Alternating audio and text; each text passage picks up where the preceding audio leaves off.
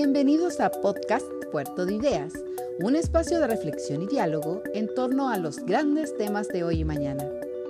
En este episodio escucharemos Latinoamérica frente a la pandemia. ¿Llegó la hora de la ciencia local? Una conversación junto a la epidemióloga Caterina Ferrecho y el virólogo uruguayo Gonzalo Moratorio, moderada por la periodista Soledad Doneto, durante el Festival de Ciencias Puerto de Ideas Antofagasta 2021 que lo disfruten. Vamos de inmediato a saludar a Caterina y a Gonzalo. ¿Cómo están? Gonzalo, ¿tú cómo estás? Hola Soledad, muy bien, acá en el laboratorio trabajando un poco y realmente un, gusto y un placer haber sido invitado a semejante festival que, que, todos los años impulsa nuestro querido vecino Chile. Perfecto, o sea, te encuentras en el laboratorio mismo.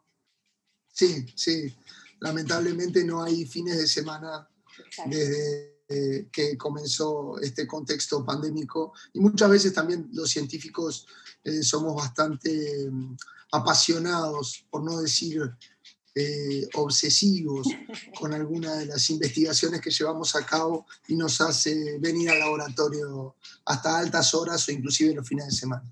Claro que sí, quería marcar ese punto, ¿no? Porque la pandemia no ha dado ni pausa ni respiro. Quiero aprovechar de, antes de presentar a Caterina y darle la palabra para su presentación inicial, eh, quiero invitarlos a todos ustedes a realizar preguntas. Recuerden entonces colgar sus preguntas, sus inquietudes, tal vez quieren hacer una reflexión o un comentario respecto de lo que están escuchando en esta conversación. Eh, a mí me va a llegar directamente eso y yo gestiono las preguntas entonces. ¿Les parece? Generalmente las preguntas de ustedes son las más interesantes porque son las que acotan eh, los intereses que ustedes tienen respecto de lo que nos está ocurriendo en la humanidad. Caterina, entonces, te saludo a ti también, te pregunto cómo estás y te doy paso de inmediato para que podamos comenzar el análisis. Bienvenida.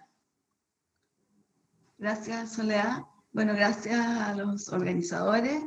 Yo amo Antofagasta, así que tenía la ilusión de haber estado presencialmente allá, pero bueno, estoy feliz de poder aportar algo a, esa tierra tan linda, aunque yo soy ariqueña. Eh, bueno, em, el tema que nos convoca ahora es el tema de la relación de la ciencia con esta pandemia. Em, pero voy, voy, a esperar que tú me presentes para empezar a hablar. Claro que sí, nos convoca esta relación de la ciencia perdón, eh, con la pandemia. ¿Y qué te parece si partimos por ahí y hacemos, primero tú, Caterina, y luego Gonzalo, un, resumen de, la visión que ustedes tienen respecto de lo que está ocurriendo. En el caso tuyo, entiendo que eh, lo que más te convoca es precisamente esto de ciencia y salud, temas de colaboración y de cómo vamos a enfrentar esto, esta pandemia y otras que puedan venir en el futuro. Sí, muchas gracias. Bueno, eh, con respecto a ciencia, en particular como yo estoy en la parte de epidemiología y salud pública, eh, me toca muy cerca lo que es la, transferencia a políticas públicas, o sea, el, paso a la recomendación. Eh, y ahí, en ese tránsito del conocimiento que se genera en los laboratorios o en los ensayos clínicos, o que lo generamos en estudios poblacionales, a, transferirlo a la autoridad sanitaria, por ejemplo, o a la autoridad de educación o económica, según corresponda, o al presidente, eh, uno tiene que hacer una traducción que encuentra un montón de dificultades. ¿ah? Eh, yo creo que la primera dificultad eh, para mí es que el país a veces no está acostumbrado a tomar decisiones de salud pública o decisiones políticas en base al conocimiento. Entonces el conocimiento generalmente a lo más va a ser un elemento, pero va a entrar a, negociar con un montón de otras consideraciones. Y, y eso, de, eso termina, esa negociación entre lo que deberíamos hacer y lo que termina haciéndose, generalmente es una pérdida de, se va perdiendo la efectividad de, de, de las recomendaciones si tú haces una recomendación y termina modificada y se, hace un pedacito, eh, a veces no funciona. Entonces, el, ese, ese diálogo eh, de la ciencia con, con los gestores de salud pública, yo pienso que partió muy débil o sea, era muy difícil eh, partir esta conversación en marzo, por ejemplo, eh, y ha ido eh, mejorándose y en gran parte, por ejemplo, lo que lo que ha ayudado es que el Ministerio de Salud ha invitado a investigadores que están trabajando con ellos. Entonces empieza, se ha abierto un diálogo, eh, se empiezan a conocer, desde conocerse, desde tenerse más confianza, atreverse a hacer preguntas. Entonces yo pienso que un aprendizaje para mí ha sido que ojalá no perdamos esta relación que hay entre la ciencia y la salud pública, que digamos, y los gestores de la salud pública. Eh, también, por ejemplo, quiero mencionar que por primera vez eh, parte de la pandemia y parte el Ministerio de Ciencias, que no teníamos. Y, fue muy virtuoso porque partieron investigadores que salieron de la universidad, salieron de sus laboratorios y cayeron en la gestión pública y trataron, eh, y fueron yo creo que muy eficaces en armar un puente cuando teníamos fuertes conflictos con obtener acceso a la información. El, el aparato público estaba acostumbrado a tener la información como uso eh, absoluto de ello eh, y muy celoso. Entonces el mm. ministro de Ciencia fue como el puente que, permitió, de hecho, al primero que se abrió la, la, información sobre la pandemia fue al Ministerio de Ciencia y él la hizo disponible para el resto.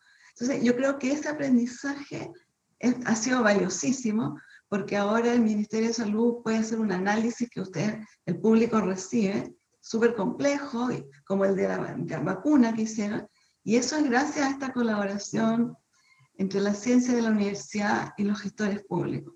ese, es un punto que yo fundamental que deberíamos hacer. Exacto. Conozcamos la opinión de Gonzalo, ¿te parece?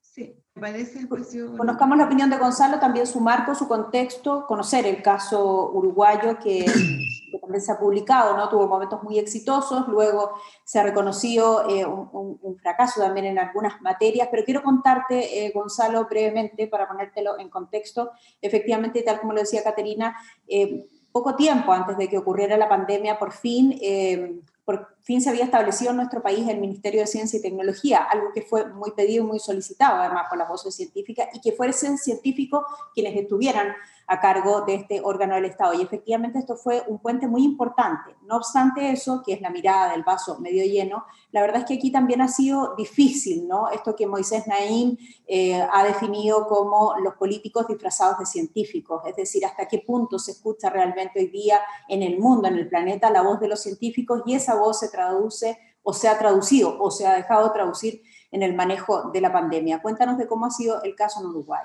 y, tus apreciaciones personales, por supuesto, de esto. Bien, eh, Sole, primero decirte que estoy totalmente de acuerdo en esa expresión que ratifica de alguna manera, con todo el respeto y la humildad que al menos intento transmitir, el fracaso político y no científico en el manejo de la pandemia. Segundo, también que estoy alineado con los conceptos que desarrollaba Caterina en cuanto a que esa sinergia, esa relación entre salud pública y ciencia eh, llegó y llegó para quedarse, llegó para enfrentar un mundo en donde estos eventos cada vez van a ser más frecuentes. La globalización, el cambio climático, solo pensar en la actividad inherente humana que hace que vectores, por ejemplo, artrópodos, hoy estamos hablando de virus respiratorios, hace unos años hablábamos de Zika, de dengue, de chikungunya, y están ahí, que han quedado de alguna manera neglected también, eh, es una interacción muy potente.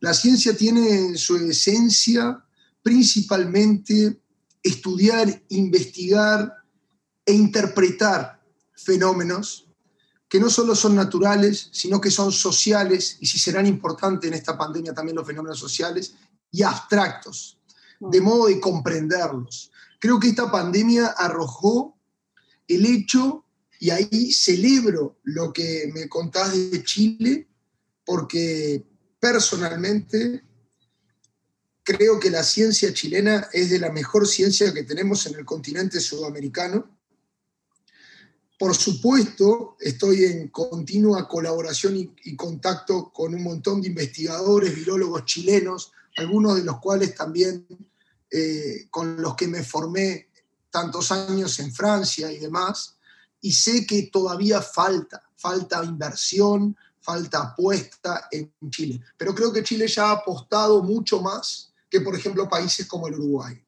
Hmm. Si pensamos en Latinoamérica, el promedio de Latinoamérica del Producto Bruto Interno que es invertido en, ciencia ronda 0,7, 0,75.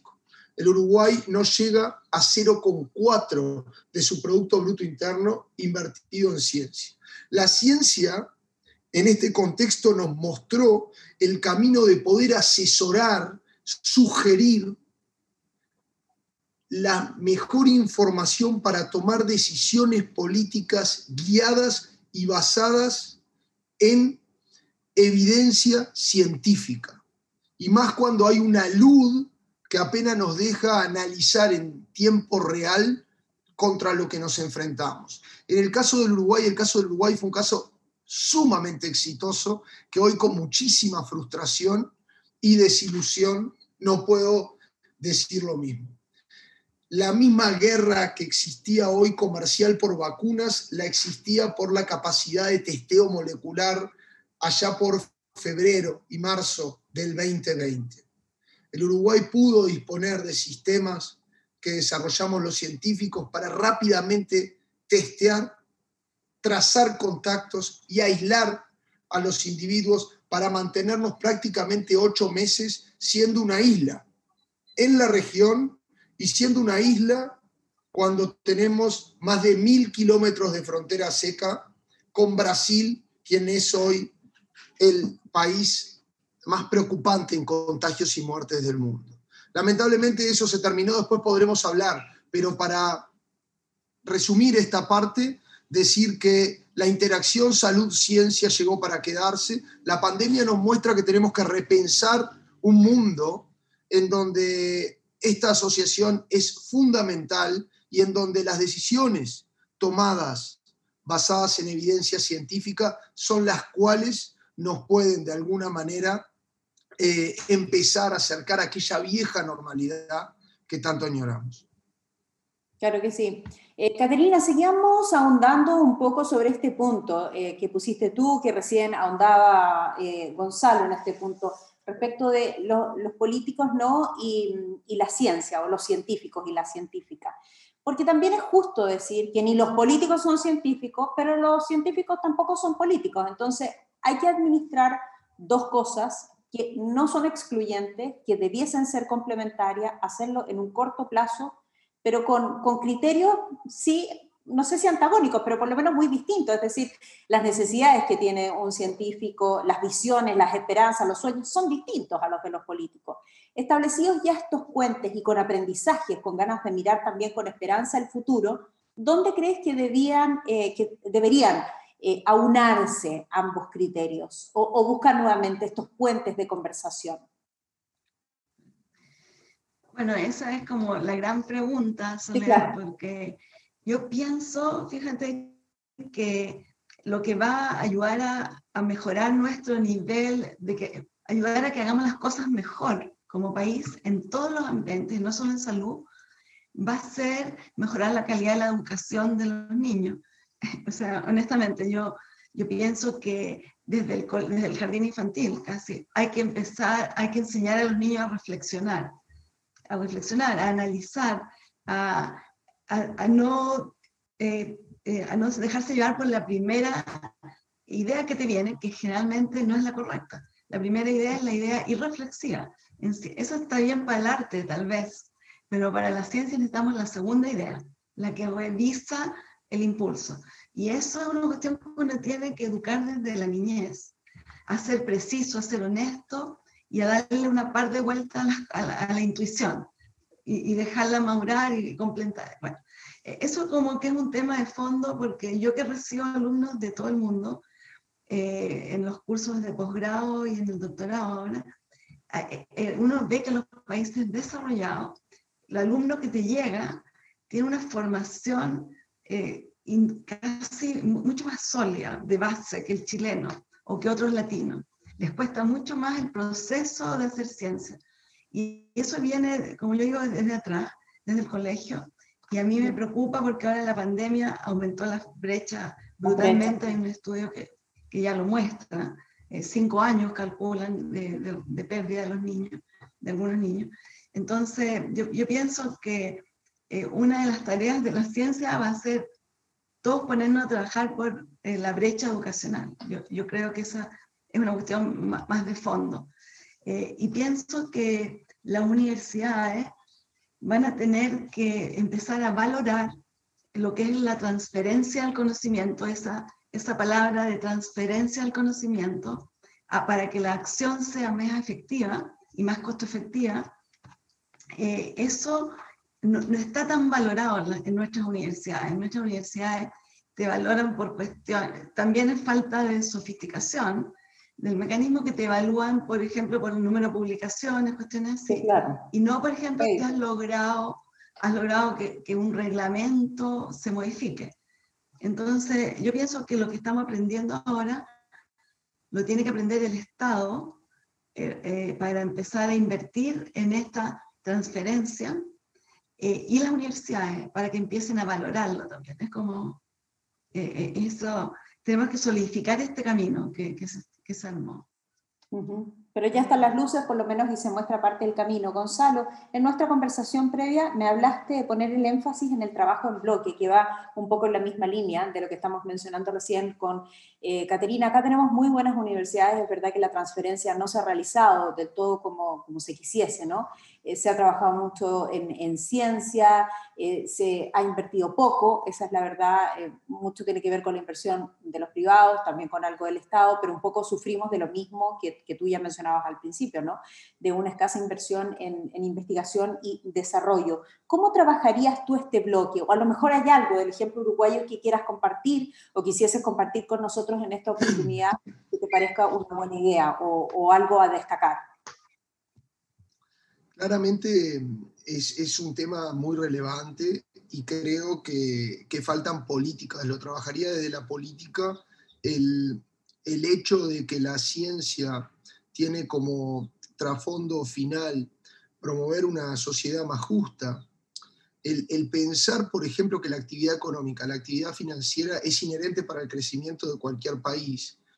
Y luego de más de un año de pandemia vemos que las soluciones vienen de la mano de la ciencia. Vemos que, imagino, en Chile se empiezan a conocer nombres de científicos, de profesores de universidades, de médicos, de médicas, de virólogos, eh, epidemiólogos que antes no se conocían. Tal vez antes el, el, niño chileno eh, comentaba acerca del rey Arturo o, o, o, de otros jugadores de la selección chilena y hoy en día comentan sobre profesionales médicos, profesionales científicos. Eso básicamente se debe a que, a, a que el impacto científico es, como decía antes, el hacer los procesos más sustentables. No hay que pensar únicamente conciencia para lo que es la salud, sino que hay que ponerlo en la agropecuaria, hay que ponerlo en energías renovables, hay que ponerlo, como decía, en el medio ambiente, hay que hacer procesos más sustentables. Eh, y para eso creo que hay que repensar un poco mucho de los desarrollos a nivel industrial, lo que puede eh, introducir el conocimiento científico, el tener científicos asesorando, mejorando procesos, el que existan políticas que lleven a grandes compañías del país invertir parte de sus ganancias en nuevos desarrollos para poder hacer sus productos más amigables con el medio ambiente, más sustentables. Eh, creo que la incorporación y, apuesta hacia el sector privado, desde el punto de vista, por ejemplo, del desarrollo de startups biotecnológicas, estamos ingresando en, ya ingresamos, es un error decir estamos ingresando en una parte de este siglo en donde los conocimientos en biotecnología, la edición genómica, eh, hablamos de CRISPR, de Cas, hoy todo el mundo sabe lo que es una PCR, eh, que podemos de alguna manera detectar genes, son cosas que hasta hace un año eh, nadie, nadie entendía, nadie sabía. Y, y creo que todo esto tiene un impacto grande y que tal vez promoviendo políticas de inserción para mejorar los procesos en todos los campos y a su vez apostar a capitales privados, no solo a capitales públicos, es como nosotros podemos desarrollarnos. Es bien fácil esto. Los países ricos, ¿sí? No son, eh, no apuestan o invierten más de su Producto Bruto Interno porque son ricos, sino que en algún momento de su historia decidieron apostar al desarrollo de la ciencia, la tecnología, la innovación, la investigación, y por eso hoy en día en gran parte, y los estudios son muy vastos, si pensamos en lo que son los países escandinavos en la década del 70, si pensamos en, modelos como Corea del Sur, en donde luego de invertir e insertar la ciencia en el sistema productivo, en la matriz productiva de un país, en un lapso de 10, 15 años, se ve beneficiada la producción del país y los estándares de vida de esa sociedad arriba de 3, 4 o más puntos del PBI global del país.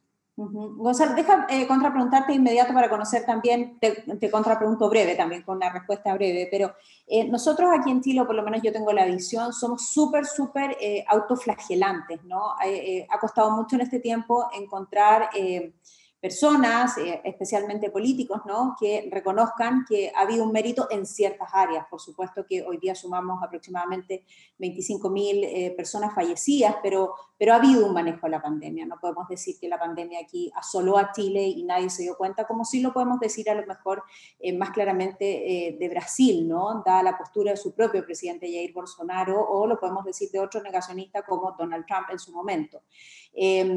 Em, tomándome de esto, es decir, muy autoflagelante nosotros, ¿tú más bien crees que en América, América Latina, ha habido un buen manejo eh, en términos globales de la pandemia? Porque la pandemia no venía con manual, porque son muy pocos los países con condiciones muy específicas que lo han hecho bien y en su momento también en ese listado ¿no? virtuoso estuvo precisamente Uruguay. ¿Cuál es tu visión de cómo lo hemos hecho en el continente eh, con el manejo de la pandemia? Mi visión, o sea, personal, es que no lo hemos hecho bien. Claramente Sudamérica se convirtió en el epicentro de, la pandemia luego de que pasase por Europa. ¿Y por qué no lo hemos hecho bien? Porque tuvimos una suerte que el Uruguay pudo aprovechar al principio, que fue que al ser los últimos golpeados por nuestra posición geográfica, podíamos tomar todos esos mensajes que venían de España, de Italia, ya que de China salía muy poca información al principio de la pandemia, ¿sí? muy poca y, acotada, y utilizarla como una suerte de mensaje del futuro para poder prever o intentar eh, evitar un destino que podría haber terminado con saturación de UCIs, que podría haber terminado con médicos intensivistas eligiendo quién vive y quién muere, y creo que en términos globales como, como continente, como región, no lo hicimos bien. Por supuesto, existen manejos y manejos de la pandemia y estamos de acuerdo en, posiciones eh, totalmente asimétricas como han sido la de, la de Brasil con Chile o con Uruguay y demás. Se ha intentado, pero creo que, no, no, que podríamos haber hecho las cosas mucho mejor. Ok, que no estuvimos a la altura, tú tienes razón en eso, tuvimos una ventaja tremenda de observar lo que estaba pasando en Europa y que ya había pasado en Asia, algunos meses también tuvimos. Caterina, ¿cuál es tu visión al respecto? ¿Cómo lo hemos hecho en América Latina? Bueno, yo concuerdo con Gonzalo en, todo lo que le ha dicho. En general, todo lo que ha dicho estoy de acuerdo. Eh, yo, diría que eh, el caso de Chile, que es el que más me interesa, Eh, ha sido, mira, tenemos algunas cuestiones buenas. Por ejemplo, el presidente de la República ha estado a caballo del tema, o sea, él ha estado liderando, ha estado escuchando y ha estado realmente gestionando lo que él alcanza a, entender que hay que hacer o lo que le, se le aconseja. Entonces, eso eh, es importante porque entonces se le está dando una máxima relevancia al problema que tiene la máxima relevancia. Eso ha sido importante. Lo otro que, bueno, ha sido eh, eh, súper ágil en lo que le indicaron que había que hacer, que era gestionar, asegurar las UCI, ventiladores y vacunas. Yo creo que esas tres cuestiones son fortaleza que nos permiten hoy día estar como gran parte de la población vacunada con una vacuna que está protegiendo. Entonces, eso es lo positivo que no lo podemos, no lo podemos eh, negar. El lado complejo, el lado negativo o el lado insuficiente, diría yo, es justamente el área de mi especialidad, que es el área de la epidemiología y la salud pública. Eh, fuimos, fue un área que no tuvo la, no, tuvo, no fue escuchada, no fue escuchada, entonces nosotros pudimos haber, eh, nosotros pudimos haber sido como Australia o como Vietnam o como muchos otros países, porque nuestras fronteras son relativamente controlables. Eh, y cuando los, todos los primeros, los primeros 400 casos que llegaron a Chile de COVID en marzo, eran todos que venían de Europa, un par de Estados Unidos, y, los conocíamos.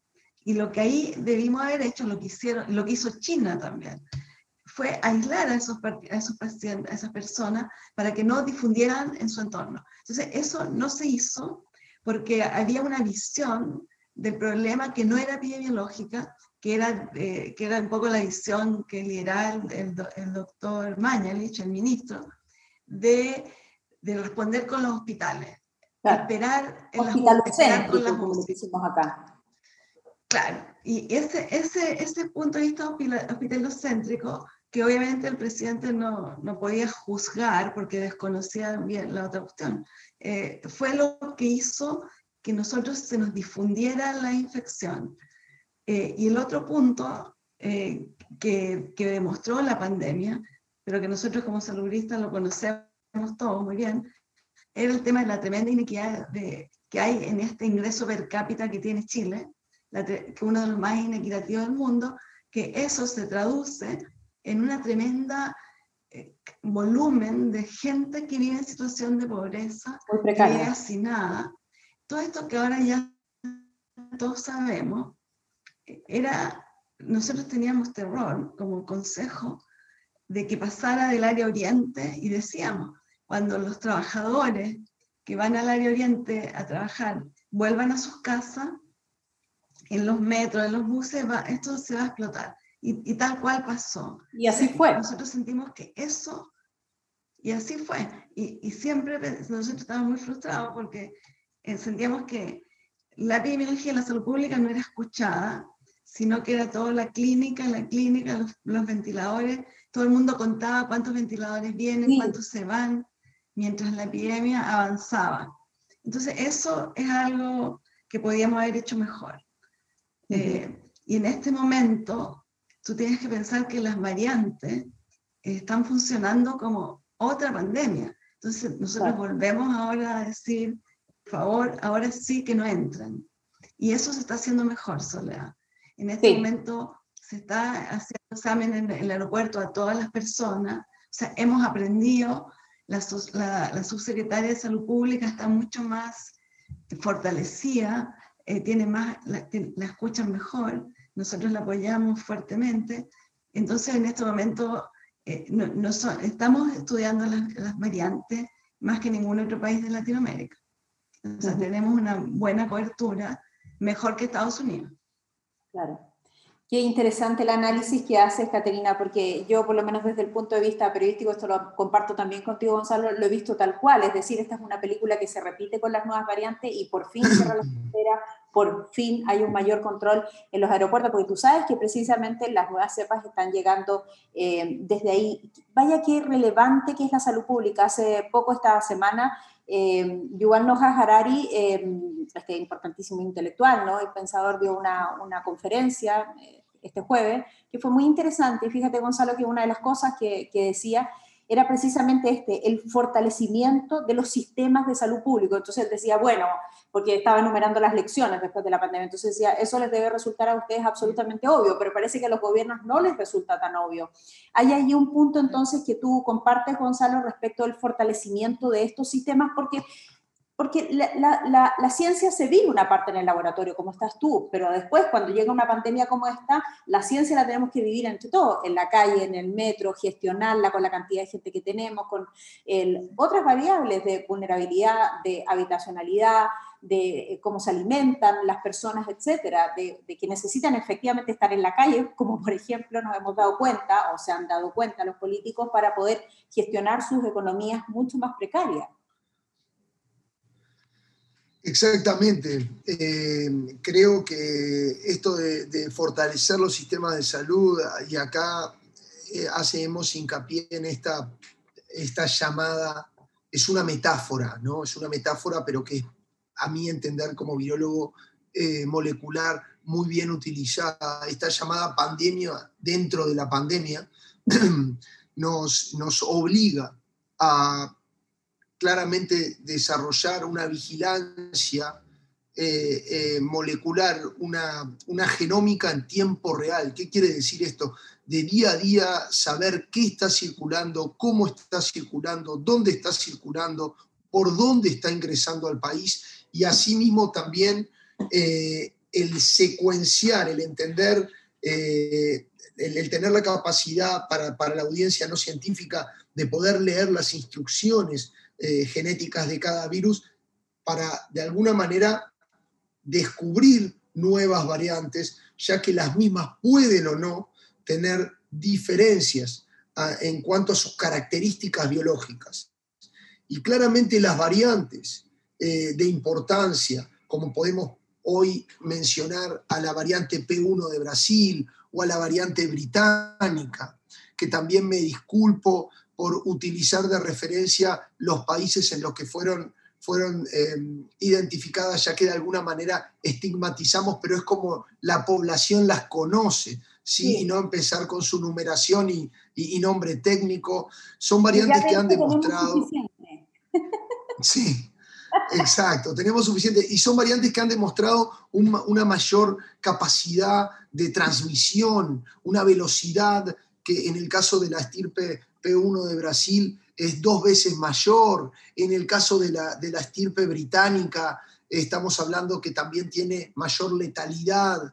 Eh, es también importante entender que en el mundo como lo concebimos, cuando todo, imaginemos que estamos en un mundo normal, cuando todos los aviones del mundo están en el aire, transportan un millón de pasajeros al día que cruzan océanos, que se mueven de continentes. Hoy la variante británica está en 144 o más. Hasta hace unos días estaba en 144 países del mundo. Este es el efecto de la globalización.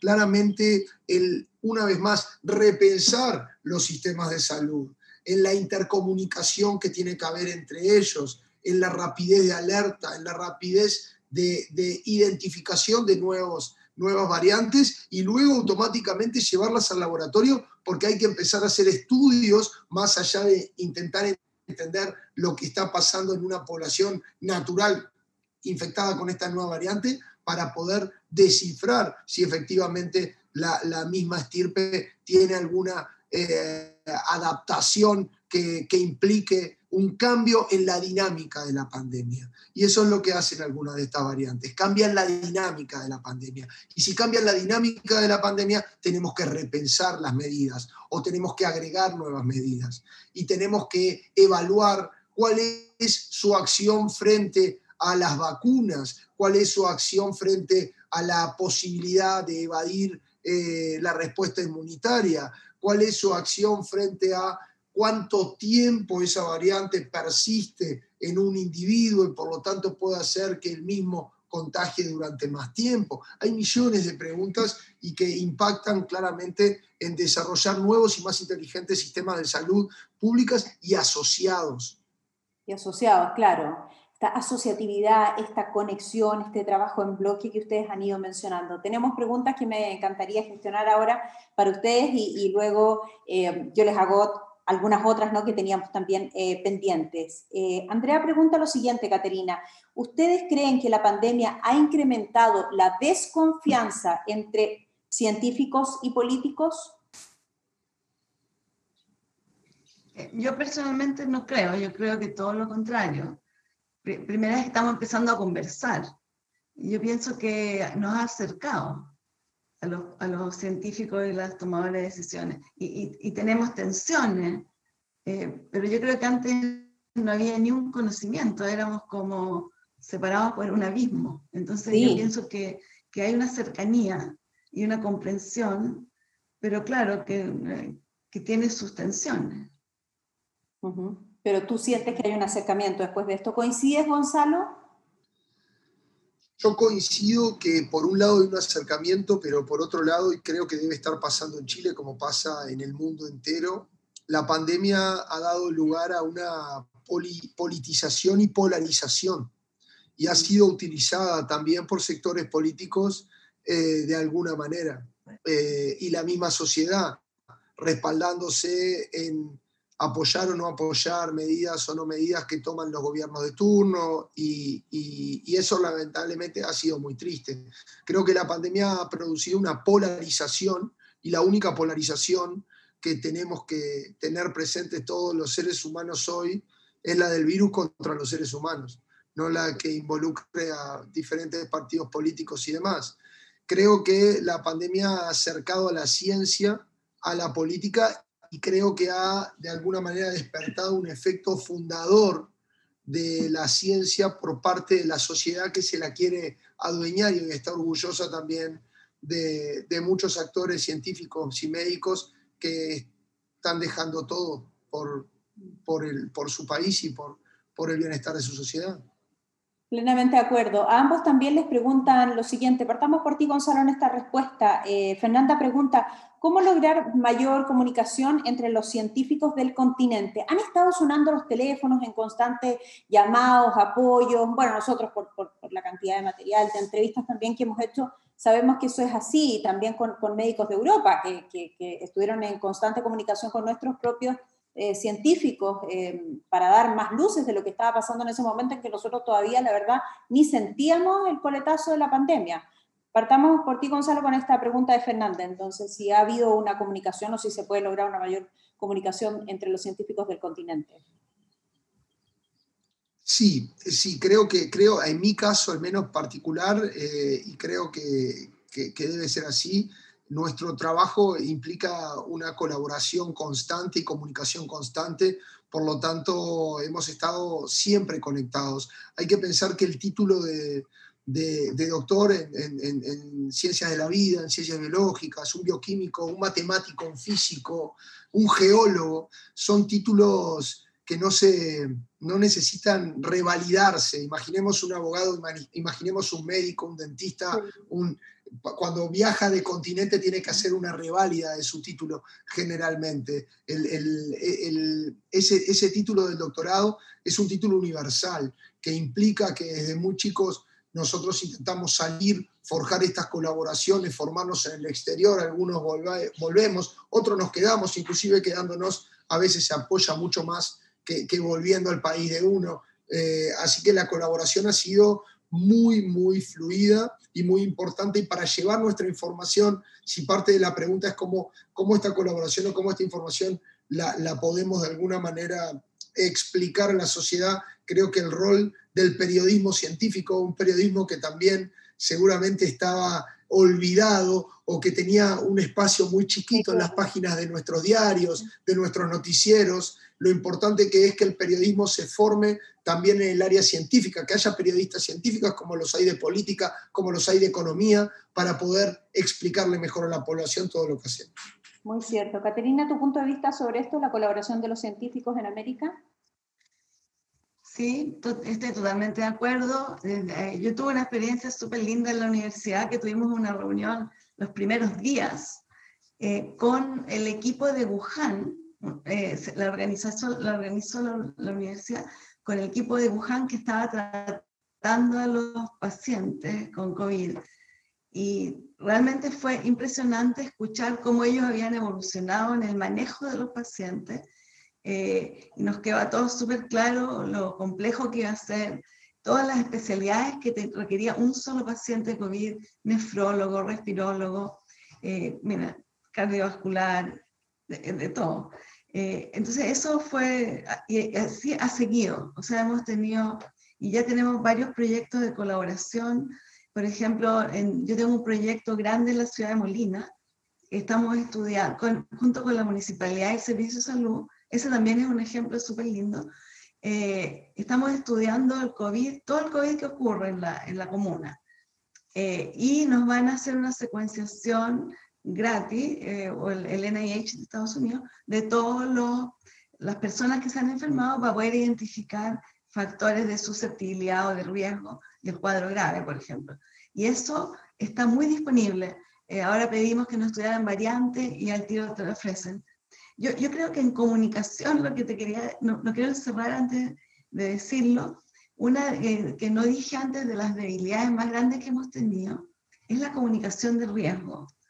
Eh, no, eh, no el periodismo, no me refiero al periodismo científico que encuentro que ha florecido en este país. Es un placer hablar con muchos periodistas por las preguntas que te hacen, etc.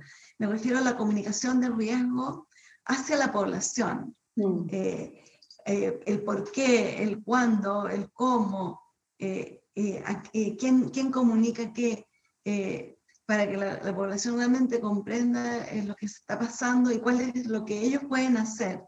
Yo pienso que eso fue, junto con lo que dije al principio de salud pública y, y la debilidad en esta área de la trazabilidad del aislamiento, la comunicación de riesgo es una deuda y no se entiende lo que es igual que la epidemiología, no es tan fácil como parece que cualquier persona va a explicar.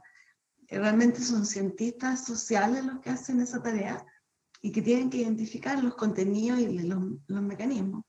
Entonces, eso yo encuentro que ojalá lo podamos arreglar en lo que nos queda de pandemia. Es cierto, es súper relevante. Yo lo escuché desde el principio, además, comunicación de riesgo, comunicación clara de riesgo a la población. Aprovecho entonces de, de linkear con esta pregunta que hace eh, Patricia, Caterina, siguiendo la misma lógica, pero un poquito más extrema, ¿no? Porque ella dice, hay mucha gente que aún no cree en el virus, y menos en las vacunas. ¿Dónde creen ustedes que radica este pensamiento o los científicos no han tenido la facilidad de llegar a todas las personas? Claro, no, eso es súper buena pregunta porque eso pasa en todo el mundo también, como decía Gonzalo, estamos totalmente globalizados. Eh, yo creo que eso pasa porque la gente dentro del vacío de un comunicador efectivo de riesgo, la gente se, se informa por las redes sociales, mm. por sus pares, por y, y, y ellos eh, tienen noticias equivocadas, mal interpretadas, o realmente generan una fake news como la que ella menciona, que todavía hay gente que piensa que la Tierra es plana o que el COVID no existe, que, que fue un, eh, y no, no, reconocen todos estos muertos. pero yo creo que esto florece cuando tú no eres efectivo en la comunicación de riesgo para los diferentes grupos sociales. Entonces, es, lo que ella dice es lo mismo que yo estoy de acuerdo. Que, que estabas planteando, claro. Una comunicación efectiva de una u otra forma es una barrera para esto, o contra esto, es un antídoto contra esto. Gonzalo, ¿tu opinión sobre eso? Mi opinión es que estamos en un mundo en donde la posverdad eh, impacta desde el primer momento, ¿no? Hoy nos sacamos una foto y la ponemos en Instagram y le ponemos no sé cuántos filtros eh, y arreglamos cómo va a ser el color o el brillo de nuestros ojos, de nuestros dientes. Eso es, son fake news que estamos haciendo y que estamos acostumbrándonos a, en todo momento a utilizarlo. Eso es la posverdad. Y claramente esa, esa, esa misma posverdad, desde el punto de vista de negacionistas, de utilizar los medios, Llevo, ese ejemplo porque creo que lo hacemos todos a veces. Mirá, ponerle este filtro que queda más lindo, demás. Estamos en un mundo en donde nos bombardea eh, todo lo que es el social media y, de una manera perdemos eh, cable con, los datos, con los hechos. Por sobre todo la ciencia, eh, cuando hablamos de ciencias de la vida, se basa en, cosas que podemos medir, cuantificar, en, hechos. ¿Sí? Eh, lo, que hacemos es plantear hipótesis que intentamos de alguna manera refutar o, validar mediante experimentación. No hay ningún otro tipo de posverdad o de modificación de las mismas. Como decía Caterina, los muertos están, ¿no? las secuelas están, el impacto está, la secuencia del genoma del virus está, el saber a qué células infecta y, cómo se replica también. Eh, claramente es, una, es una pelea muy dura que tenemos por delante y que el mundo de hoy nos las pone más complicadas por lo que empezaba diciendo. Claro que sí, por, por la preponderancia ¿no? de, de, las redes sociales, en parte también lo que hablaba Caterina en su momento, en lo que yo coincido, la escasez de educación también, que lleva un poco al, manejo errático de esta información por parte eh, de algunos sectores. Tengo algunas últimas preguntas para ustedes y después le hago la, final, que, es una mía, y, y, ya estamos casi cerrando la conversación. Gracias a todos los que están preguntando, gracias a todos los que están participando, además en este Festival de Ciencias Puerto Idea. Eh, Caterina, te preguntan lo siguiente. Oscar pregunta, respecto de la trazabilidad, ¿cuál sería su evaluación del trabajo realizado en Chile, pensando que probablemente mucha de la trazabilidad se ha realizado basado en la declaración del caso índice? Así puso. Sí. Eh, bueno, ese es uno de los temas frágiles que tenemos. Nosotros hoy día, por cada caso que se diagnostica, eh, identificamos a dos entre dos y tres contactos. Sin embargo, eh, lo que se, en los países que lo hacen bien, y sobre todo si estamos en ciudades, en zonas urbanas grandes, eh, una persona que se infecta, eh, a menos que esté en una cuarentena súper estricta, tiene 10, 20 o hasta 30 contactos en las 48 horas previas, en el bus, en, en trabajo, en la casa, etc. Eh, entonces estamos súper lejos de, hacer una buena trazabilidad y el problema es que necesita, necesitamos ponerle recursos y tecnología para mejorar la trazabilidad y eso va a haber que hacerlo porque es la única manera de poder parar la transmisión. Eh, la vacuna no va a parar la transmisión, el invierno es una tremenda amenaza, porque en el invierno nos vamos a encerrar y va a aumentar la transmisión en todas partes, vamos a cerrar las ventanas de los buses en todos lados. Entonces, realmente yo, nosotros estamos súper tratando de presionar que mejore eh, mucho la trazabilidad. Solamente quiero mencionar que hay una herramienta que finalmente se va a usar en Chile, que ya se está usando. Me informaron que todas las comunas de la metropolitana tienen y varias otras regiones, que es el, test de antígeno, que mm. reemplaza al PCR y que permite que el personal de atención primaria que está enfrentándose con una persona con síntomas pueda conocer en ese momento si la persona está con, con el virus y eh, no necesita todos los cuidados que implica tomar una tórula nasofaringea porque esta muestra se puede hacer en fosa nasal anterior y puede ser autotomada. También se puede tomar en saliva. Entonces, nosotros estamos, de hecho, con BHP nos está apoyando un proyecto universitario en Antofagasta, donde estamos aplicando antígeno y lo estamos haciendo eh, en fosa nasal anterior o en saliva. Y eso implica que en 30 minutos como máximo tú tienes el resultado y empiezas la trazabilidad con la persona al frente, mirándola. Y eso es una trazabilidad mucho más eficaz que tres días después o cuatro días después llamarlo por teléfono, teléfono. un funcionario funcionario de un call center. ¿Me entiendes? Eh, entonces, yo tengo muchas esperanzas con el test de antígeno que se masifique en el país para lo que viene. Súper interesante. José, em, José pregunta lo siguiente, Gonzalo, ¿cuáles son las razones de que Uruguay haya tenido una experiencia exitosa en la pandemia y que ahora eso haya cambiado? Bien, eh, José, para mí las razones son un alineamiento de las autoridades sanitarias, del gobierno, casi que total, eh, la creación de un grupo asesor científico honorario, pero más allá de eso, un sinfín de académicos, científicos, un grupo universitario en el cual de alguna manera sugerían cada medida, se, lograron cosas muy buenas, como por ejemplo proveer los test de PCR gratis a toda salud pública, desperdigarlos por todo el país. eso se hizo a partir de la academia en momentos de contención, se cerraron fronteras por momentos y luego creo que la, razón fue que ese alineamiento con el sistema científico eh, de los tomadores de decisiones empezó a, eh, abrirse y a distanciarse. ¿Por qué?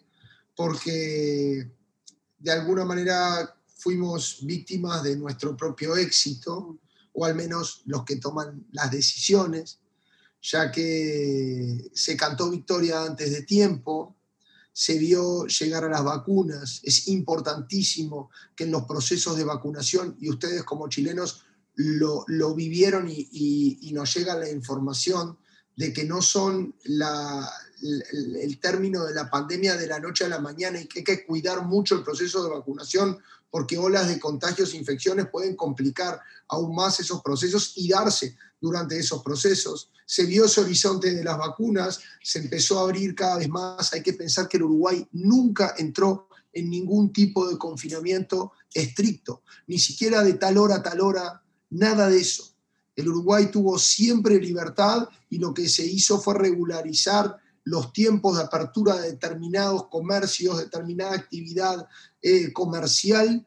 Eh, bueno, luego de ocho o nueve meses a noviembre con, mucho menos de mil muertos, eh, luego de, tener muy pocos, muy pero muy pocos contagios, si, pensamos en, los contagios del Uruguay al, 16 de noviembre, por ejemplo, a, noviembre del año pasado, los casos por millón, los casos acumulados por millón de habitantes eran 900, eran solo 900, acumulados del total de la pandemia. O sea que no teníamos ni 3.000 casos desde que había empezado la pandemia. Casos de infecciones, no estoy hablando de muertes. Bueno, todo esto dio una falsa sensación de éxito, eh, hubo un distanciamiento, creo que pesó más lo político que lo científico en las últimas decisiones y hoy el Uruguay se encuentra en el podio junto con Chile en lo que respecta al proceso de vacunación, con una campaña de vacunación modelo, con un gran porcentaje, por arriba del 26% de individuos vacunados, por arriba del 6-7% con la segunda dosis, en donde se ve un descenso de los contagios en el personal de salud, los cuales fueron priorizados para vacunarse antes por el grado de exposición con el virus, pero, pero creo que es creo que lamentablemente fue eso. Súper interesante tu análisis. Nos vamos a quedar con la última pregunta. Yo les tenía una, pero me parece que la de Alberto está, em, en el clavo. Es una pregunta que yo también me vengo haciendo desde el comienzo de la pandemia, leyendo también algunas eh, voces de los científicos o los investigadores, si se quieren, más provocativos. Porque dice lo siguiente, frente a esta pandemia larga como sociedad, ¿Cuál es finalmente el bien a preservar? ¿Basta con tener un menor número de muertes? Es necesario preservar, dice, la salud en sentido amplio, porque se han considerado también los costos del aislamiento, y allí me gustaría conocer eh, la opinión, Caterina, tuya, y, luego tu opinión también. Gonzalo. Caterina, partimos por ti.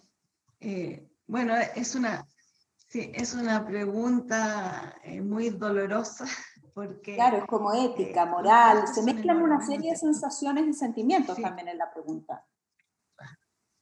Sí, es fuerte porque eh, eh, realmente el impacto del aislamiento es enorme, es enorme en los niños, en los adultos mayores, en los niños pobres, y realmente nosotros lo que queríamos era evitarlo. Si uno aísla a los infecciosos no aíslas a los sanos. Pero en Chile, como no aislamos en su momento los infecciosos, que yo digo eran 400 totalmente identificados y llegaron de a poco, en vez de aislar 400 personas, aislamos a 7 millones. Eh, entonces, eso es porque no se, no se usó la racionalidad para elegir cómo controlar a los infecciosos. Eh, en vez de aislarlo y, y, trazar, aislar y esperar que se le pase la infecciosidad, que no es tanto tampoco, eh, son cinco o seis días desde que, porque uno cuando lo encuentra ya ha evolucionado el cuadro. Eh, eso eh, yo creo que es lo que nos, nos hizo, nos obligó, porque el problema por qué nos aislamos todos es para, porque se nos iban a, a sobrepasar las capacidades hospitalarias. Entonces, cuando tú los hospitales no pueden recibir enfermos, no te queda otra solución que cerrar la circulación de los humanos para que el virus deje de circular, porque circula humano, circula el virus, aumenta la carga en dos semanas más al hospital. Eh, entonces nosotros en este momento estamos con todos los hospitales de todo Chile llenos. Si hay un bus que se da vuelta y, y, con 30 personas día, va a ser un tremendo problema. Entonces, el país no puede estar sin capacidad de recibir pacientes. Eh, eso nos obligó a una medida que el daño que ha causado la, las cuarentenas, yo creo, creo que va a durar muchísimo. Es un daño enorme, sobre todo a los niños y a los adultos mayores. Eso y a los pobres. O sea, estamos hablando de que acá la, gente rica no ha sufrido, ha ganado más dinero y han estado en, sus, lugares que ellos pueden estar. Eh, digamos, que tienen espacio, tienen eh, han tenido incluso servicio. Acá el problema es la mayoría de la población pobre de Chile. Eso. Gonzalo, tu visión sobre eso, que también me parece que es una pregunta válida y mucho más entre los científicos, ¿no? ¿Qué, qué es lo que se eh, preserva? A lo mejor podríamos sumar a los sociólogos, a los antropólogos. ¿Cómo, cómo esto se ha manejado también en otras eh, épocas o eras de la humanidad, cuando, comillas, se podía entender que morían los más débiles? Claramente estoy de acuerdo que, la opinión válida es, la de las ciencias sociales, como, como hacías referencia. Creo que es un balance muy, muy delicado, muy difícil de, trabajar con.